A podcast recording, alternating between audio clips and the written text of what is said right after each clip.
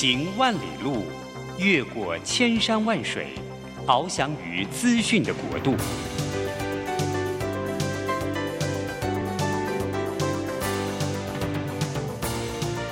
以全方位的视野，飞向更高更远的目标。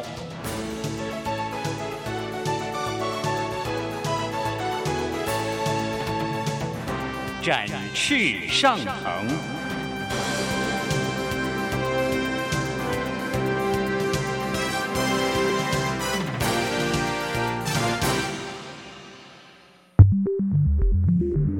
新冠疫情让世界变得不一样，工作职场、生活形态都在翻转变革，学习变成日常的必要必须。让俞国定每周为您搜寻萃取一本国外热门新书，与你在空中分享。俞国定制作主持，愉快读好书。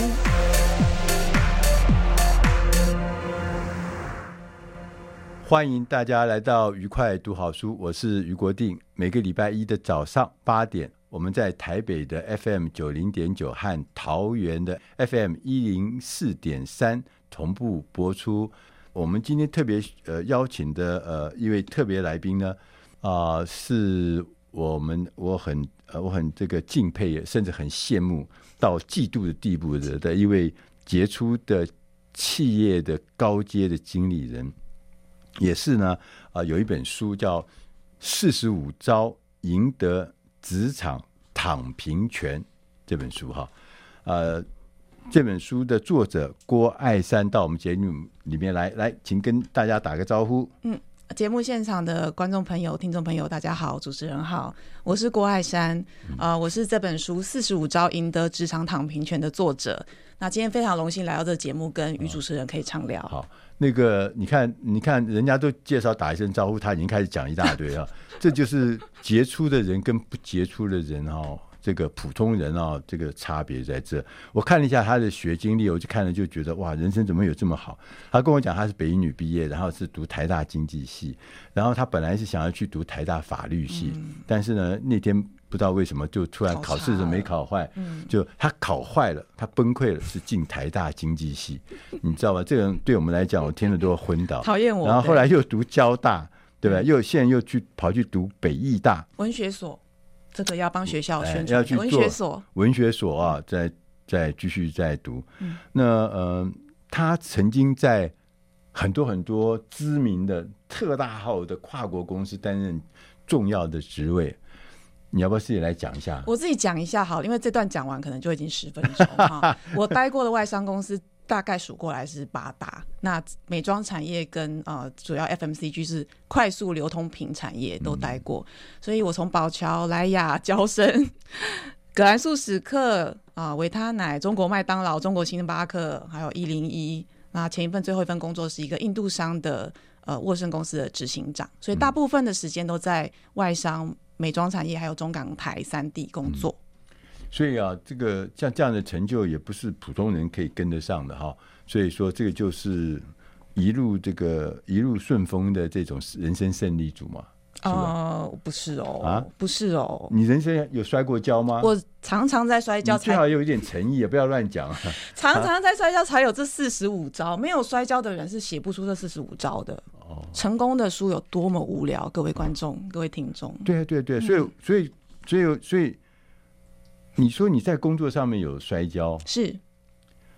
一开始我们就可以问问看，什么叫摔跤？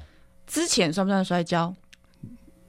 之前？对，我不知道哎、欸，我觉得是哎、欸，对一个嗯专业经理人来讲，哦。哦嗯，你对自己也太严格了。其实之前就不是摔跤，因为公司因为有政政策性的需要，把这个部门结束，哦、把这个产品线收起来。对，跟你跟你其实没有关系的。是，对，所以我们很不喜欢跟人生胜利组谈摔跤，就觉得摔的不够重。因为摔跤的定义根本就不一样。不过我要看到这本书啊，这个讲赢得职场躺平权。嗯，我看这本书的时候，其实我觉得。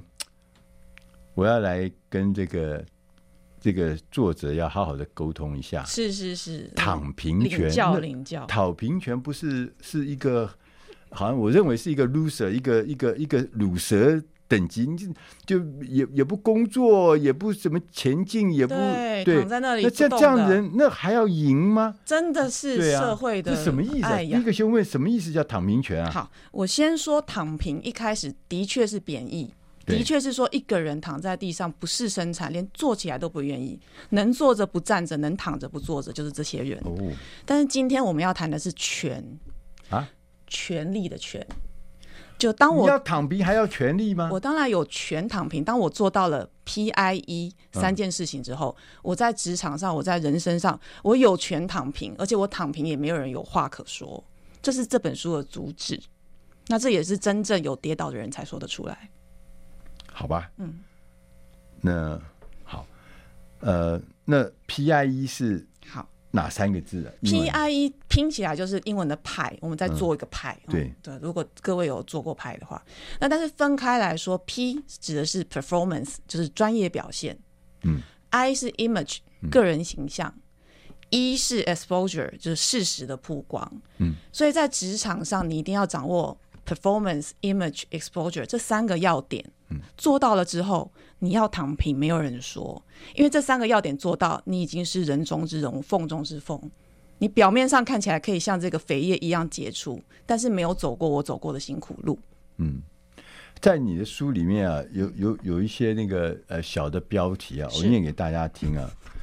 呃，职场没有善终，人资没有告诉你的事。嗯，这什么意思啊？职场没有善终，因为我待的是外商公司啊、嗯，外商公司一定有一个潜规则，人资在招募你的时候没有说，那就是 up or out，你要么往上爬，你要么就滚蛋。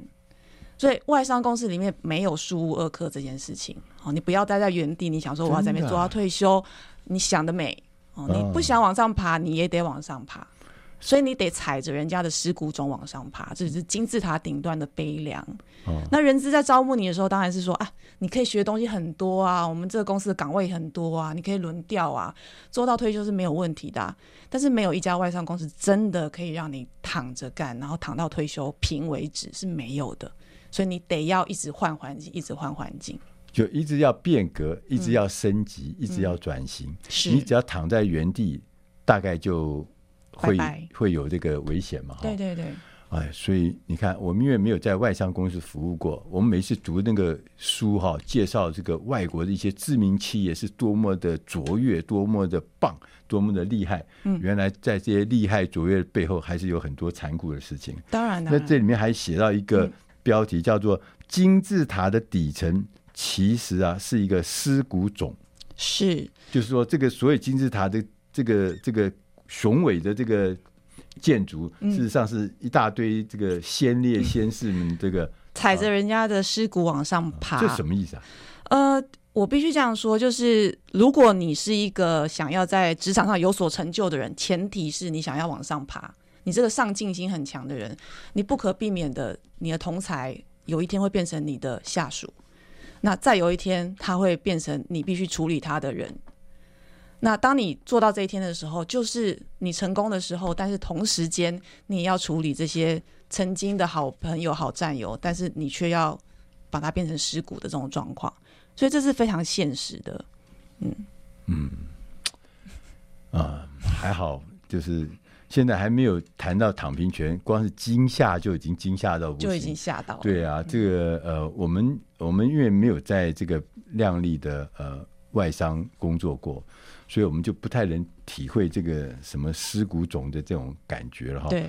那呃，不过呃，我刚刚我们在跟那个聊天呃的时候呢，我们听到郭老师啊，就讲说他曾经在一些啊、呃、化妆品公司服务。嗯，是。呃，我曾经领教过化妆品公司是多么冷酷无情。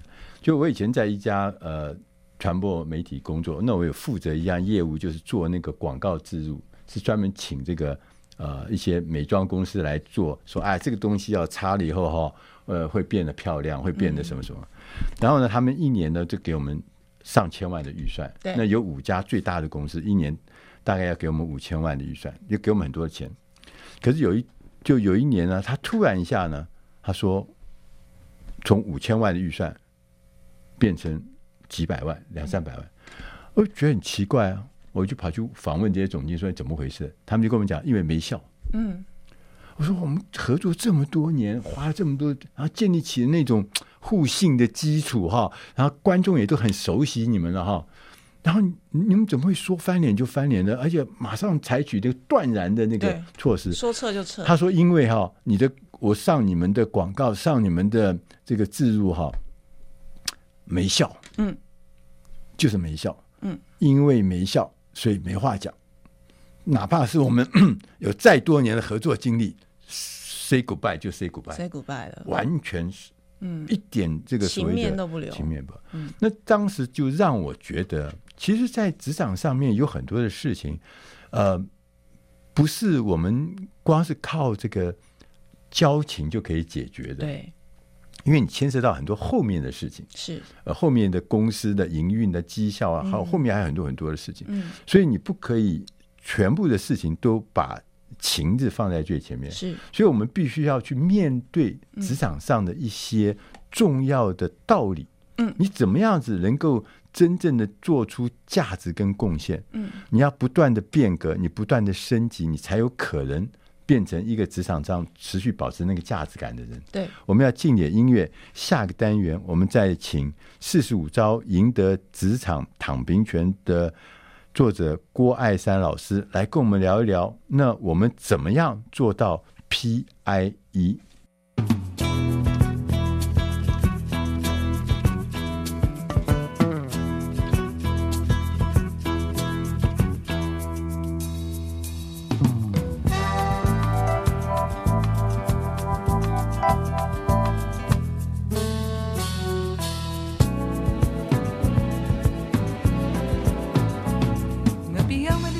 a ponteira.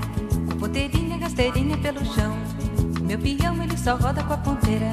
Com ponteirinha, gasteirinha pelo chão. Responde coco, mulher, dança na mão, dança na mão. Meu peão dança na mão, dança na mão, dança na mão. Dança na mão, dança na mão, dança na mão. Meu peão dança na mão, dança na mão, dança na mão. O meu peão é feito de goiabeira, ele só roda com a ponteira na palma da minha mão. Roda morena no meio desse salão, requebrando o corpo todo no ronco desse peão.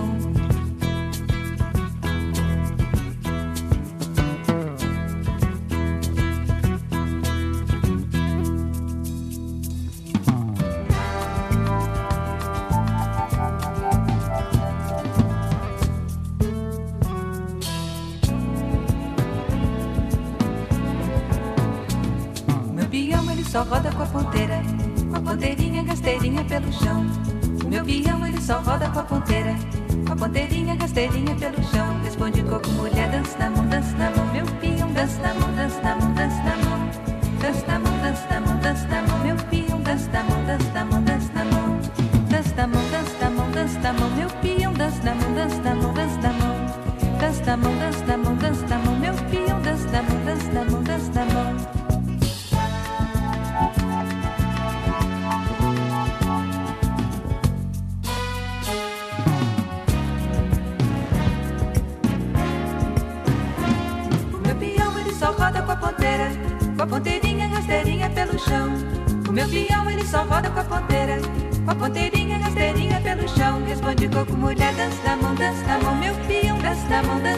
testa, testa, testa, testa,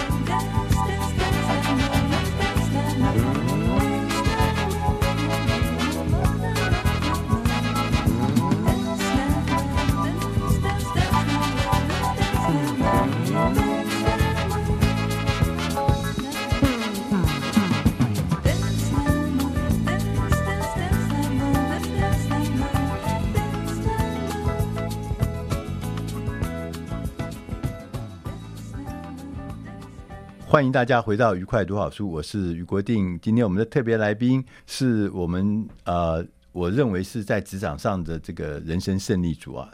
他曾经在很多很多重要的一些啊，所谓国际品牌的公司服务哈、啊，那也获得很大的成就，人人称羡。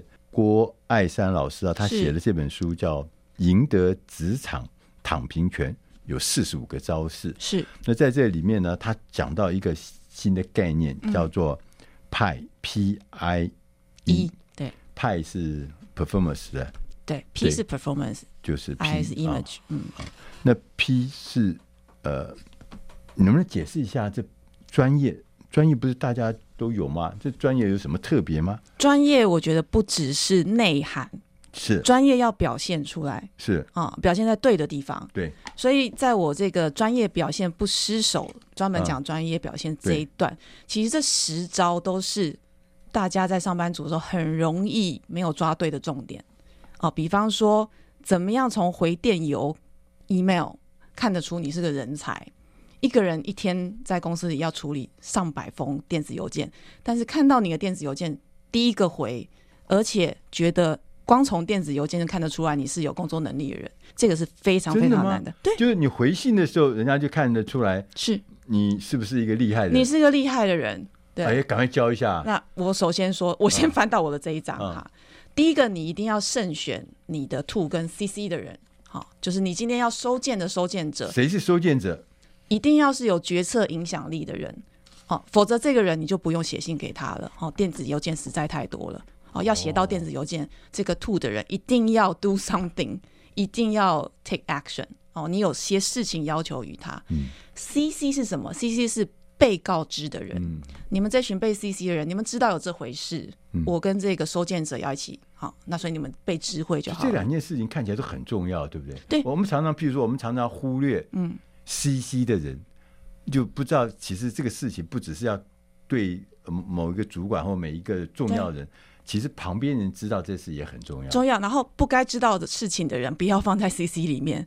有些人的副本抄送是一个习惯性，嗯、他就是全部都回复，全部都抄送，嗯、所以一个 email 变成电子链、电子邮件链，嗯、大家都痛苦。所以 C C 抄送者一定要能够 select。哦，就是说不需要知道这件事情的人，你非常体贴的把他们删掉。嗯，那你刚刚讲说谁是收件人，这也很重要。对，收件人在 RC 法则里面，嗯、那个 A 就是 accountable，、嗯、当责者。所以这个收件人他要是能够做出决定，而且他是这个东西的责任持有者，嗯，那你写给他，他才能够有所行动。嗯，哦，那再来就是说信件的主旨不是那个主旨。那一块嘛？短短的几个字，开头一定要写你的目的哦。比方说，今天是确认，你希望他确认什么事情？征询，征询他意见。行动，你要写什么？你需要他做什么事情？分享，这些封信单纯就是分享。所以这个人看到你的信，永远都习惯哦，于大哥出来的信头要两个字是要我做什么？那人的反应就是他会优先处理他。会做的事情，对，所以你的电子邮件就会优先被处理。是，那第三个一定要注重的是内文是先写结论，先写结论，先写结论。哦、这封信的结论是什么？希望你怎么做？才写原因，啊、才写行动，就倒数法，倒数法，因为头三分钟三行字。嗯决定了你这个 email 的后下场是到垃圾夹，还是 他会把它变成一个红色的标标，他优先处理。所以你看，真的是不容易耶。嗯，像我的话，我也收很多信嘛。对，那那像现在我一单独一个人嘛，所以我就诶、欸、不太能够嗯处理那个量。嗯，所以我记得我现在手机里面还有两千多封没有打开的信。两千多封，我那天看了一下，说：“哎，不对，我前阵才删掉两千封啊，怎么现在又积了两千封？”对，就是完全不知道该怎么办呢？对，所以各位的听众还有各位观众，如果不想要自己电子邮件变成了两千封之一的话，这三个原则一定要把握。对呀，对呀，所以我我所以我我可能已经是赢得躺平权了，已经躺在那边。你这个可能是你下面的人都没有好好的研读这本书，造成你不想要读他们的电子邮件。嗯啊、嗯，对，可不要不然就交交了朋友不对啊哈。那他这里面有讲到几个事情，我觉得其实蛮关键的哈。他说业绩好的时候不要得意，嗯，业绩不好的时候，也要能说成活的。对，就业绩好跟不好其实是常态了。是，就有时候业绩就很好，有时候业绩不好，那怎么面对啊？业绩好的时候啊，嗯、首要第一个，你心里面默默的一定要知道为什么好。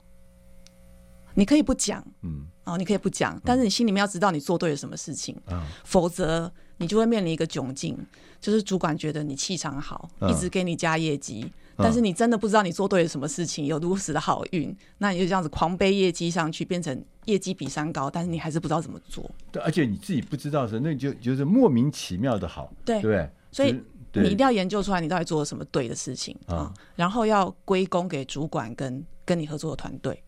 哦，因为大家都看得到你业绩做得到了嘛，你不需要再帮自己说啊，我业绩做到一一把赞，嗯、一定要归功主管的教导，归功团队的合作，不要把所有的荣耀一个人就占了。对，因为摆活生生摆在事实就是你业绩做到了。嗯、对，业绩不好怎么样说成活的？也是先刚刚一样，老板来骂人之前，先去找原因。第一个缺洞缺多少？第二个这个洞比起去年同期大还是小？第三个，我其实找到原因了。我的行动计划打算在什么时候实行？那老板来找你，第一句话都还没讲，哎，Elsa，你就先说，老板这个月业绩缺三千万，虽然缺了三千万，比起去年同期，我们还是小小成长了两趴。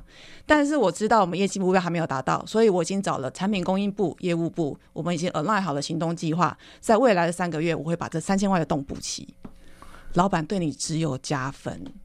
他拍拍你就说中午一起吃饭就走了，他不会骂你。所以我现在知道说雇郭老师当员工，虽然付了超额的很多很多的高薪，我觉得还蛮值得的，是值得的。对啊，就是说那个你知道吗？就算是你业绩没做好，也可以变成一个励志的故事。是是是，业绩没做好，老板一听哇，我自己都没有想这么多，天哪，你都想清楚了，那我还骂你做什么？对不对？所以我们。我们从这里面就学到了，真的是很棒。嗯、就是说，业绩好跟不好，其实都是有原因的，都有原因的。但是你要真的找到原因，嗯、那是最重要的关键。最怕是你糊里糊涂的做上去，也糊里糊涂的做不到，嗯、那老板才会担心嘛，哈。所以呢，他在里面也讲到一些我觉得是非常有意思的事情啊，就是说语言能力、语言能力。跟沟通能力。不能画上等号。那其实我们因为你在外商嘛，嗯、我们就说啊，可能英文可能是很重要，或语外语啊是更很重要。其实不沟通能力不是只有语言的问题。对对对，我跟你讲，越是英文顺的，嗯，对不起，我讲一下，顺到不行的 A B C 或是 native speaker 哈、嗯，你知道，对于顺的语言，他会随意的使用，嗯，讲出来都没有重点，嗯、反而是我们这种对英文就是。要熟不熟的人，我们选字会选很关键，会讲重点。嗯，嗯，所以语言能力跟沟通能力不是画上等号。那像我本身我没有出国念过书，虽然我一直在外商工作了，对，但我曾经我从来没有在外国工作过。所以我当我第一份工作在 P N G 的时候，那时候还是电话录音的时代，嗯、你要留那个 This is Elsa，I、嗯、cannot pick up your phone、那句话，我从从头到尾录了八次，录不完，因为我的英文没有办法讲完那三句话。哦，但为什么我可以在外商公司工作那么久？因为我选讲要讲的字之前，我非常非常的 cautious，就是当心。我第一个一定选关键字，第二个我一定非常注重我在短短的三十个字里面我要讲什么事情。然后第三个，我不会要求自己口音跟外国人一样我才敢讲，因为你要沟通的时候，我跟你讲比手画脚也可以沟通得起来。嗯，重点在于那个沟通的热忱，跟你那个目光如注盯着人家那种热忱的感觉，那是最重要的。所以现在有很多年轻人，他们英文程度不错哦，大家看美剧也看的都会嘛，对，对，听力也都很好，不像我们当年其实听不到什么美剧，但他们他们不敢开口，因为觉得啊，我的讲话就是不好听，我讲的不够顺，嗯、千万不要，语言就是一种沟通的工具。对，那因为现在英语是仍然是第一国际语言，有朝一日。国语变成第一国际语言的时候，那我们就躺平了嘛？对，对不对？对。那沟通这件事情不一定是语言能力哦，是你的热忱，还有你真的抓到重点，让人家愿意听。对，所以呃，听了郭老师讲的这些事情，就可以知道，其实，在专业上面的表现是一个很重要的关键。是。那当你在专业表现上面杰出的时候，让老板放心的时候，让同仁信任的时候，你自然的这个。表现的绩效就会出来，就会高。嗯、然后呢，你当然就不会失手，你就会呈现一个稳定而且值得信赖的状态。是是，是，当你值得老板信赖，值得你的同仁信赖，你当然这个里面就变成赢家了嘛。对啊，哦、专业表现上没有人会质疑你。对，所以我们要进点音乐。我们下一个单元再来请郭爱山老师来跟我们讲，怎么样做到个人形象的人设，就是我们刚刚讲的第二项派的第二项 image。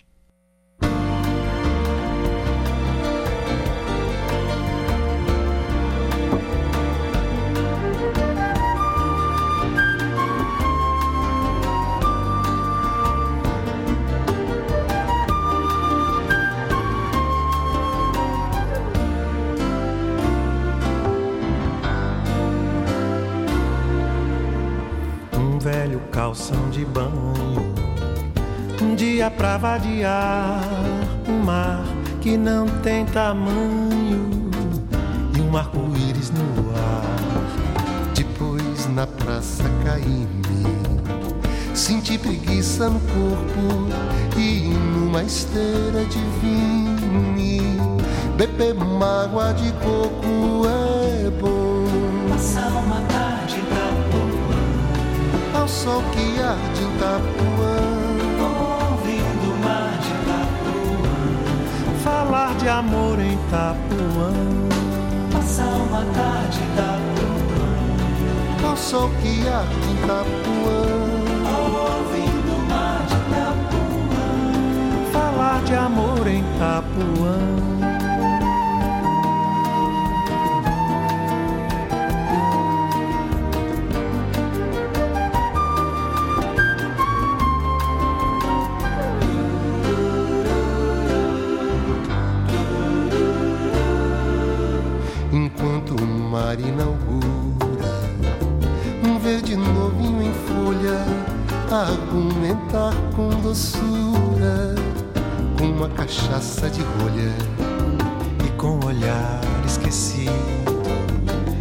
Encontro de céu e mar, bem devagar e sentindo a terra toda rodar é bom.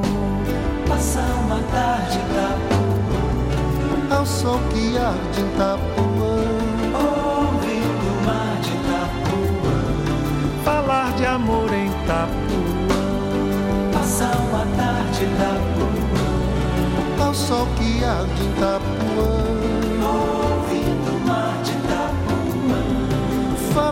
Amor em Itapuã.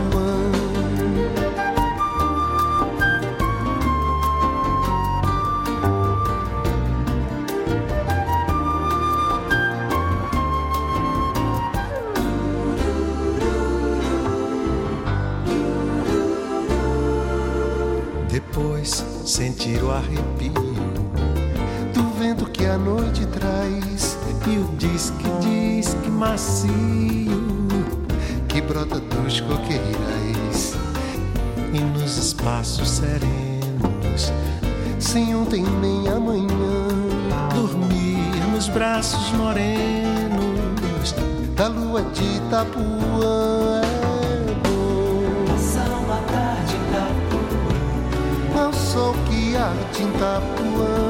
Ouvindo o mar de Itapuã. Falar de amor em Itapuã. Passar uma tarde Itapuã. Ao sol que arde Itapuã. Ouvindo o mar de Itapuã. Falar de amor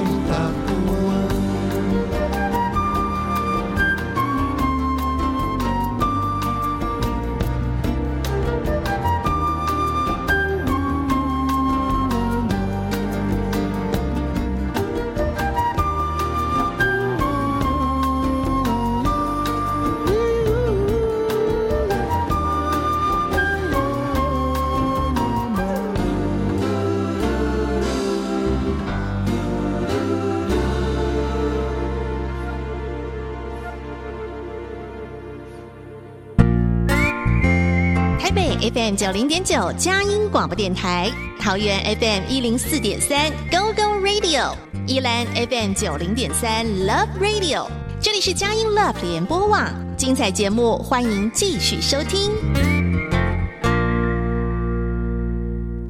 欢迎大家回到愉快读好书，我是余国定。我们今天的特别来宾是《四十五招赢得职场躺平权》的作者郭爱山老师。各位好，对郭老师呢，刚跟我们前面讲啊，其实你要在职场上面要杰出，嗯，要有成就，要有成绩。其实上是有方法。嗯，他在前面一段，第一个他说要先在你的专业上面必须要有表现。对，那这是有方法。嗯，那他说，呃，郭老师说有三个事情，一个是专业，第二个是形象，第三个是曝光。嗯，那我们接下来谈谈第二项形形象嘛，哈，个人形象。那呃，其实这个事情很，其实我认为个人形象很重要，因为我自己在传播业工作嘛，就是这个品牌啊。把人当做品牌的话，就你个人品牌啊，你个人的品牌，不是只有公司品牌、产品品牌，你个人品牌，这个人品牌事实上是很重要的。嗯，所以我们在讲这个数位转型的过程中，就是说不只是公司的品牌要转型啊，要变革、要升级，其实我们个人如果当做一个建立个人品牌，你也要不断的转型、不断的升级嘛，哈。是，但是这个。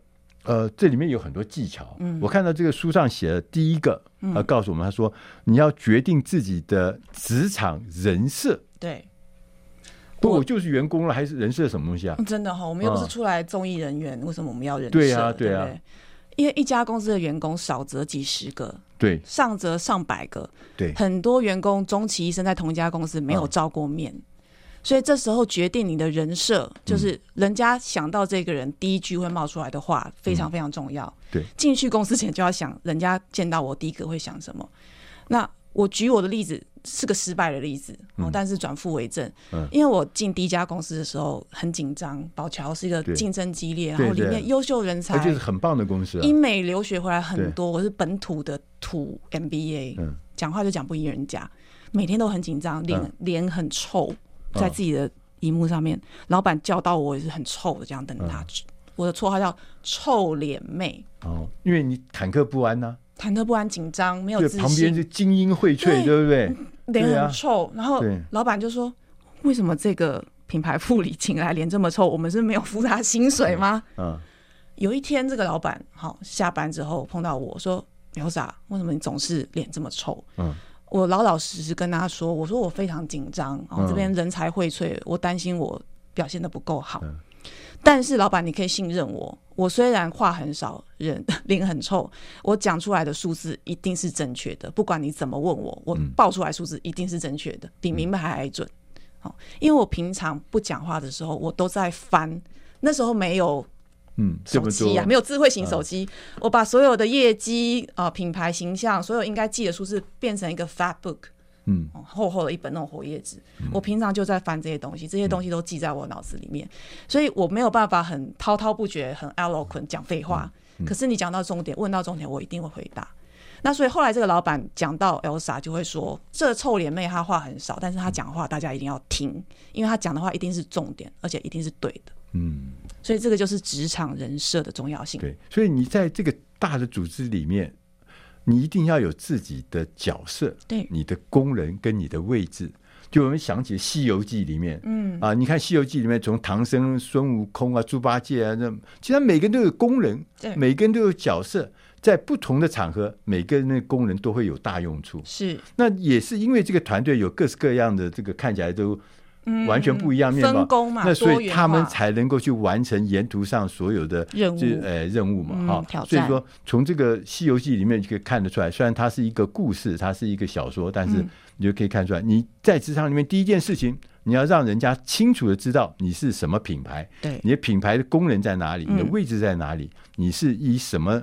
专业著称的，在我们的组织里面，嗯，你的品牌故事是什么？我臭脸是因为我非常的谨慎，对，我都在背东西。所以他又讲，呃，老师又讲到第二个事情，他说办公室有三宝，你把它打通以后呢，你的人缘就会好。三宝，这三宝哈，通常几乎没有人好好的重视过他们。这三宝是哪三宝？前柜台接待，reception，哦，那是宝哦，那是宝。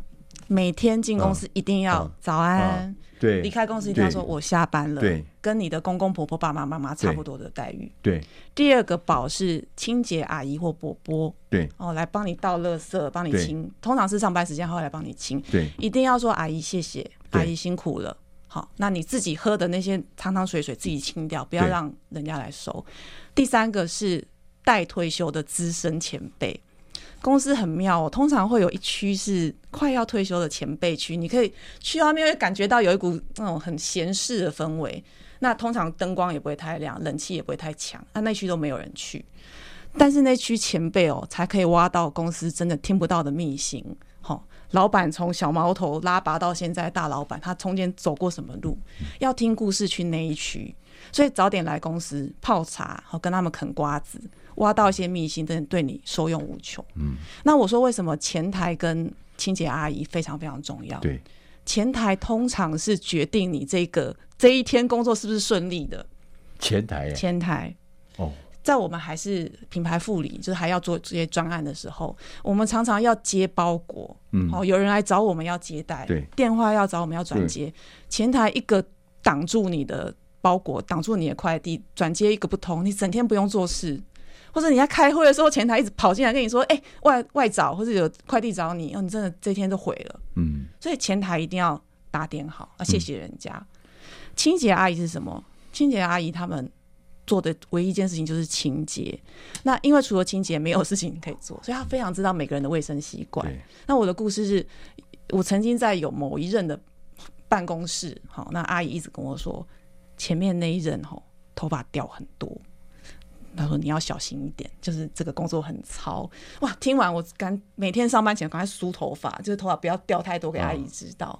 那阿姨还会跟我说：“谁谁谁吼吃零食，对吃没吃完偷贼。”对，那我就知道有人上班在吃零食，好，这个也不是太好。所以还有人信用卡账单不去碎纸机碎，然后放在哦，阿姨会看到，跟 我讲说某某员工这个月刷蛮多的，哦，所以这些我都会知道。但我想不想知道？我不想知道。但是阿姨知不知道？他们都知道，所以一定要对阿姨。当然，对维护你工作环境清洁人，一定要保持尊敬，这是做人的本来就应该有的事情。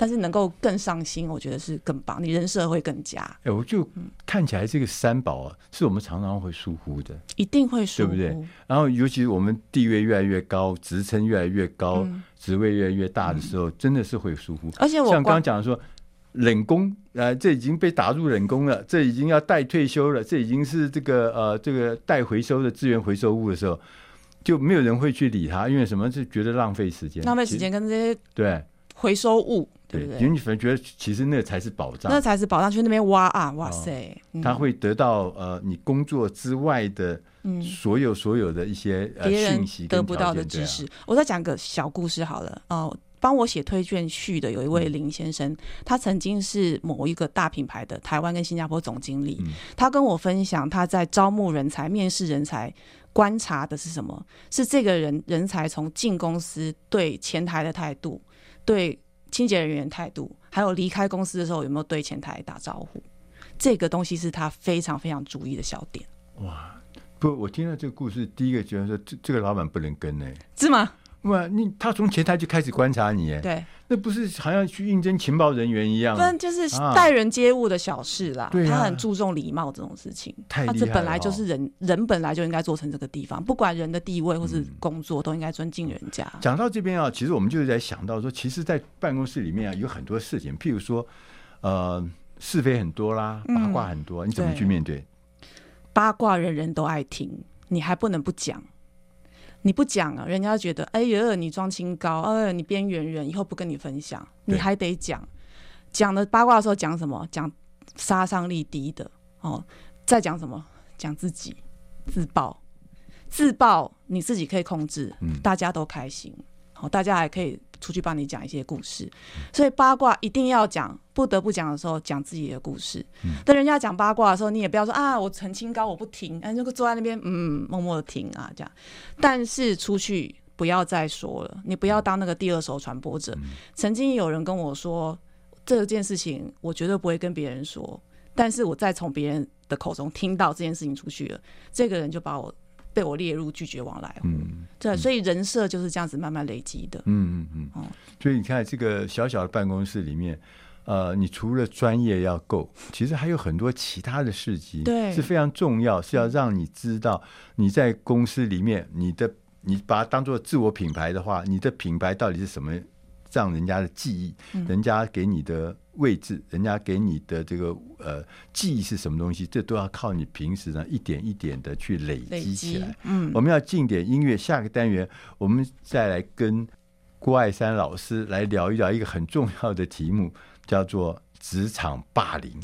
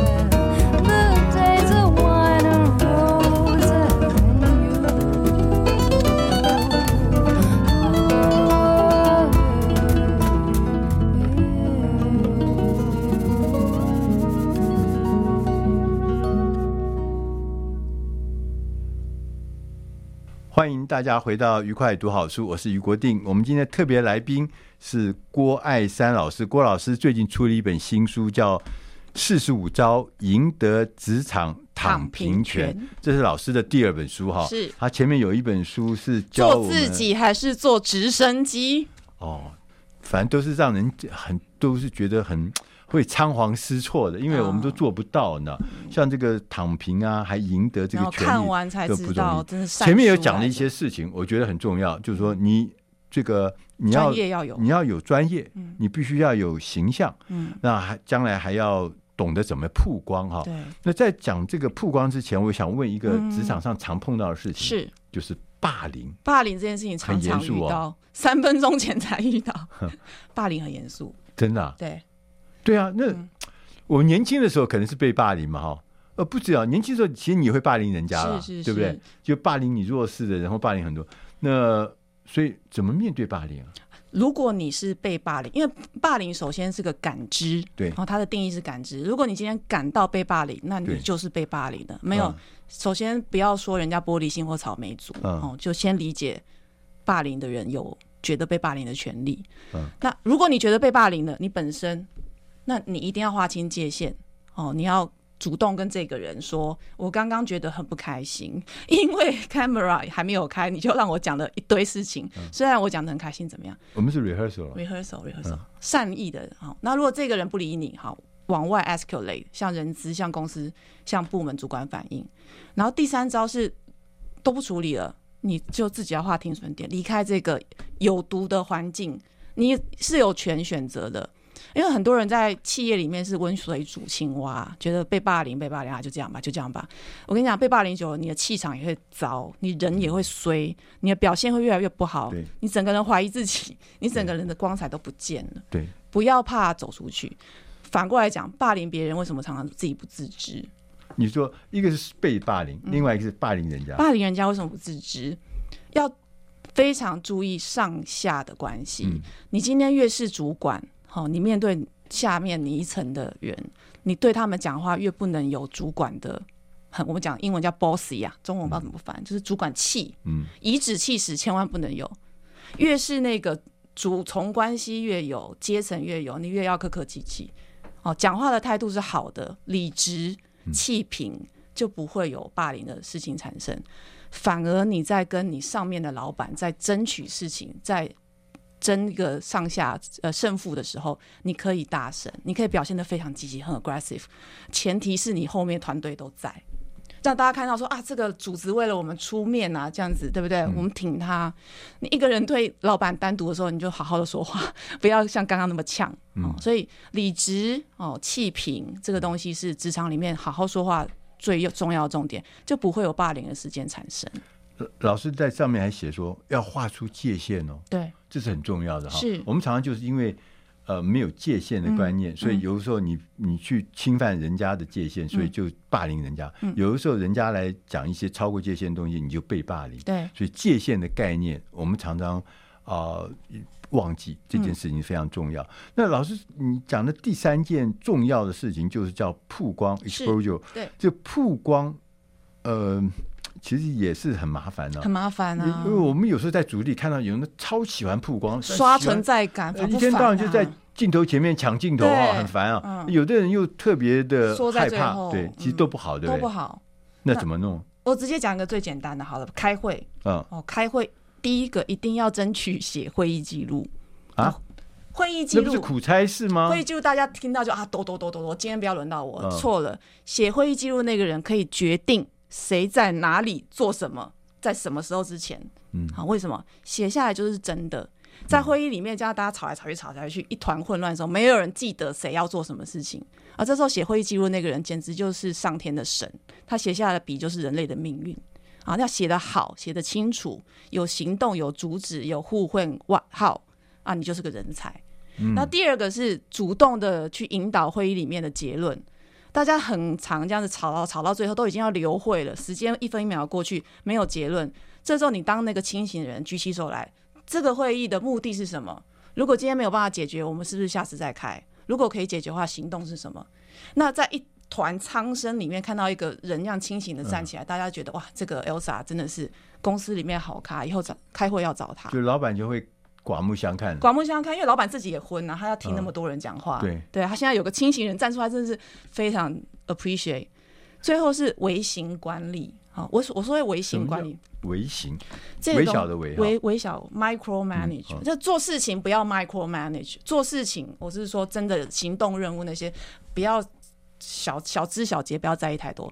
会议上一定提早五分钟到。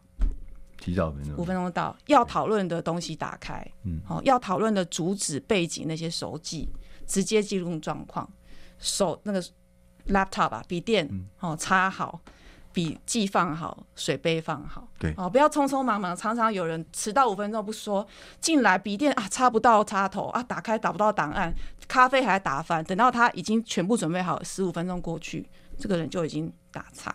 嗯，所以老板最喜欢什么？开会一进去，老板没到会议就，诶，这个人先坐在那边了。哦，东西叫出来了，诶，他都准备好了，我直接先跟你谈，我不等其他人了。哦，所以这三个，你说他我有没有强曝光？我没有，嗯、我没有在会议里说听我的，听我的，大家不要说哦。但是我掌握了会议记录，我引导结论，对，而且我比老板早到，我什么都准备好了。对，在老板心目中，他只记得我这个人。对，其实那个。从容这件事情是我很向往的，对。嗯、那从容其实不是偶然得到，是你事前有准备才能从容。从容的人最不从容，对。从容的人内心其实有很多很多的准备。对，那像有时候问讨论问题啊，你问他一个问题，哎，他怎么会答复的这么精深邃哈？答复这么有条理，嗯、其实可能人家在家里都准备好啊、哦，或者是前五分钟才 rehearsal 过，所以他不是那个，他不是那个即兴的，对。啊、呃，你只要是即兴的，你自然就会比那个他事先做过很多次的 rehearsal 的人要差很多嘛，对对对对，所以从容也是在很重要的事情，嗯，对，准备越好越从容。啊、呃，所以从我们的角度来看，呃，你。在我们变成一个专业人士，你要在职场上有杰出表现。刚刚郭老师讲的，嗯、要专业，要 P、嗯、performance，嗯，要 I 要 image，、嗯、你要形象要好，嗯，第三个你要 exposure，就是你要曝光要恰到好处，对，对不对？嗯、让你也不会淹没在茫茫的人海之中嘛。那当你能做到这三件事情，当然就是人生就要开始。这个要走到另外一个境界去了哈。嗯、那最后还有一点时间，要请老师来跟我们分享一下你这本书《四十五招赢得职场躺平权》的结论。嗯、好，我的结论是：工作我们要赢得躺平权，私人生活我们要站出来活出自我。所以这四十五招针对专业表现、个人形象还有事实曝光这个 PIE，嗯，完全是让各位掌握重点，可以在工作上面顺风顺水。哦，所以你在私生活上面，你才可以过上自己想过的日子。那所以最重要的重点是，当你过自己的日子，做自己、活自我的时候，你一定要站出来，因为人生就这么短。啊，一个人八九十年的人生，每一个日子都在倒数。嗯，只有在生活中，你可以站起来，享受这个生活，做你该做、想做的事情，你这个人生才会就是没有枉费。嗯，所以这四十五招其实是要让大家可以站出来，活出自我。其实刚刚讲到最后，因为原来看这本书，我以为老师要来贩卖躺平权呢、啊。对啊，那个结果搞了半天，原来其实你本来想骂我的，对呀、啊，本来要骂教训我，对啊，嗯、所以那个昨天还想了半天要怎么来修理他。对对，对，就后来出来以后发现其实不是，他是告诉我们说，你应该可以站起来活出自我，是，但是你要活出自我，你要呃站起来。这个是你要有准备，嗯，你要有方法，你要抓对重点，对，然后要得到成就，是。你才有可能有权利站出来，你有才有权利活出自我。嗯，到那个时候，你自然就有所有的选择权，嗯，你要干什么，你有自由的空间嘛，哈，嗯，要不然你就永远都是做一个追随者，要不然你永远都是跟着人家走，嗯，永远都没有办法决定自己要在哪里做什么事情。对，所以。自我这件事情是有方法的。我们今天非常谢谢郭爱山老师来节目里面跟我们教授四十五个很重要的呃职场上的工作的关键哈。那因为我们时间很短，所以没有办法讲完四十五招。但是呢，我们就跟大家讲，你可以去书店买这本书，回去仔细的研读，希望对你的工作、对你的人生、对你的生活，在翻转、在升级上面有提供具体的成效。谢谢老师，谢谢谢谢观众，谢谢工作人员，谢谢主持人，呃、谢谢谢谢。谢谢。